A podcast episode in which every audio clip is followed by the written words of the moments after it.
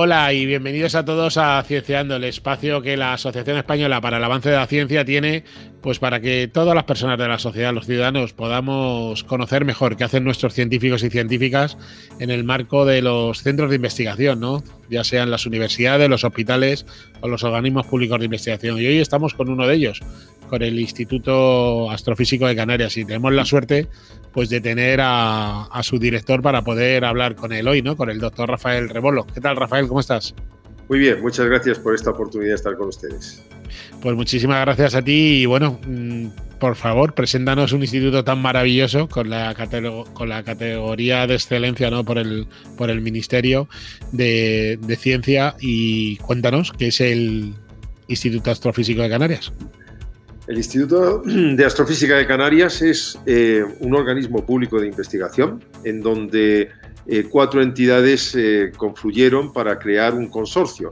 El, Ministerio de Ciencia e Innovación, eh, la Comunidad Autónoma eh, de Canarias, la Universidad de La Laguna y el Consejo Superior de Investigaciones Científicas. Estas eh, cuatro entidades configuran el Instituto de Astrofísica de Canarias, que tiene unas 400 personas trabajando dedicadas a la ciencia, principalmente a explorar el universo con, nuestras capacidades eh, y con las capacidades de nuestros socios internacionales que están instalados en los observatorios de Canarias. En nuestros dos observatorios hay más de 40 instalaciones telescópicas en funcionamiento, entre ellas el Gran Telescopio Canarias, que es un telescopio español hecho con tecnología española, su inmensa mayor parte, y que es el más grande en funcionamiento para la astronomía óptica e infrarroja en el mundo en este momento.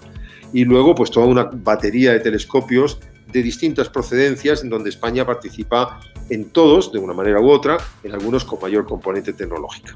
En total, en Canarias, pues hay un, entre los 400 que conforman el instituto y los 200 uh, científicos y tecnólogos de otros países que vienen aquí a trabajar, pues es una comunidad relevante, unas 600 personas eh, dedicadas a la ciencia y a la tecnología del espacio, básicamente. En todo el espectro que estáis, me gustaría que nos contaras las principales líneas de investigación que se están desarrollando desde vuestro grupo de investigación. Sí, el Instituto de Astrofísica tiene seis líneas de investigación científica y una línea de investigación tecnológica.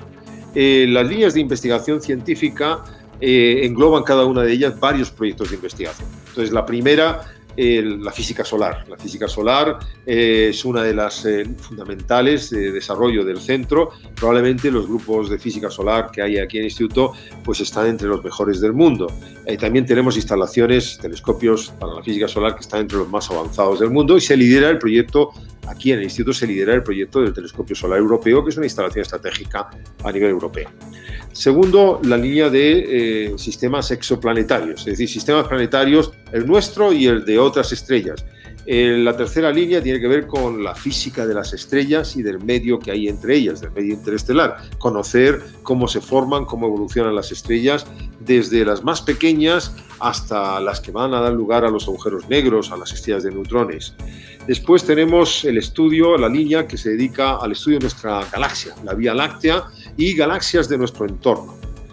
Después, la línea de investigación sobre formación y evolución de galaxias. Las galaxias son las células del universo, las unidades sobre las que se construye el universo y hay muchos grupos de investigación que tratan de entender la inmensa variedad de galaxias que hay, cómo se han originado y cómo evolucionan hasta dar lugar a la formación de estrellas y sistemas planetarios, como es natural. Y por último, eh, dentro del ámbito de la ciencia, eh, tendríamos la línea de cosmología y de astropartículas, la física de altas energías que tienen que ver con el cosmos, que estudia desde el Big Bang hasta las partículas de eh, superenergía, partículas atómicas, subatómicas que nos llegan a, la Tierra, producidas en entornos muy violentos, ya sean supernovas o agujeros negros. Todo esto eh, configura, digamos, el, programa de investigación científica de, del instituto, que se complementa con una línea en donde hay eh, más de 100 eh, tecnólogos, una línea de desarrollo de instrumentación para los grandes telescopios, de desarrollo de grandes telescopios, ya sea para Tierra o para espacio. Esto configuraría ya el conjunto eh, del personal científico y tecnológico que tiene el centro. Unas 300 personas se distribuyen en estas líneas. de todas estas líneas de investigación hay multitud de proyectos, proyectos de, excelencia internacional y salen una serie, de resultados. Los ciudadanos muchas veces se preguntan que, bueno, ¿y esos resultados de la investigación al final cómo, cómo afectan ¿no? a la vida de las personas? A lo mejor no en el día a día eh, o, investigaciones de que estáis ahora mismo van a ser una aplicación del ya, pero ¿cómo pueden, doctor Rebolo, eh, eh, los ciudadanos sentir que esa ciencia al final sí que les vale para, para su futuro?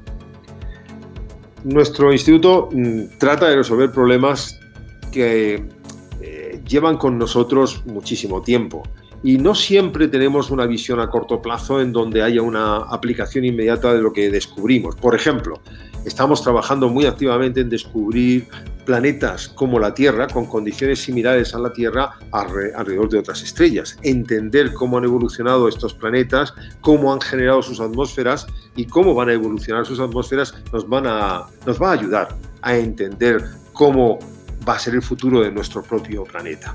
Y no, lo, no es algo que vamos a resolver en uno ni en dos años. Serán décadas de investigación hasta incluso encontrar quizás el origen de la vida, el por qué existe vida en nuestro planeta, quizás la respuesta esté más allá de nosotros. Al estudiar la física solar, eh, tratamos de comprender los fenómenos de generación magnética en, el Sol que eh, afectan con procesos evolutivos a, por ejemplo, procesos eh, a, nuestros sistemas de comunicación en la Tierra o a la generación de energía eléctrica. Entonces, hay, hay impacto en nuestro conocimiento cada vez más profundo del Sol, hay un impacto sobre la capacidad de predecir fenómenos que alterarían las condiciones en la Tierra de la actividad económica normal. Con algunos sucesos han tenido lugar que efectivamente si hubiésemos sido capaces de, prever, pues habrían impactado menos en, la vida en la Tierra. Eh, así podríamos enumerar una serie de, aspectos que en el largo plazo tienen importancia eh, para nosotros. Por ejemplo, comprender eh, el impacto del Sol en, el cambio climático, que todo indica que no es responsable, pero tenemos que entenderlo.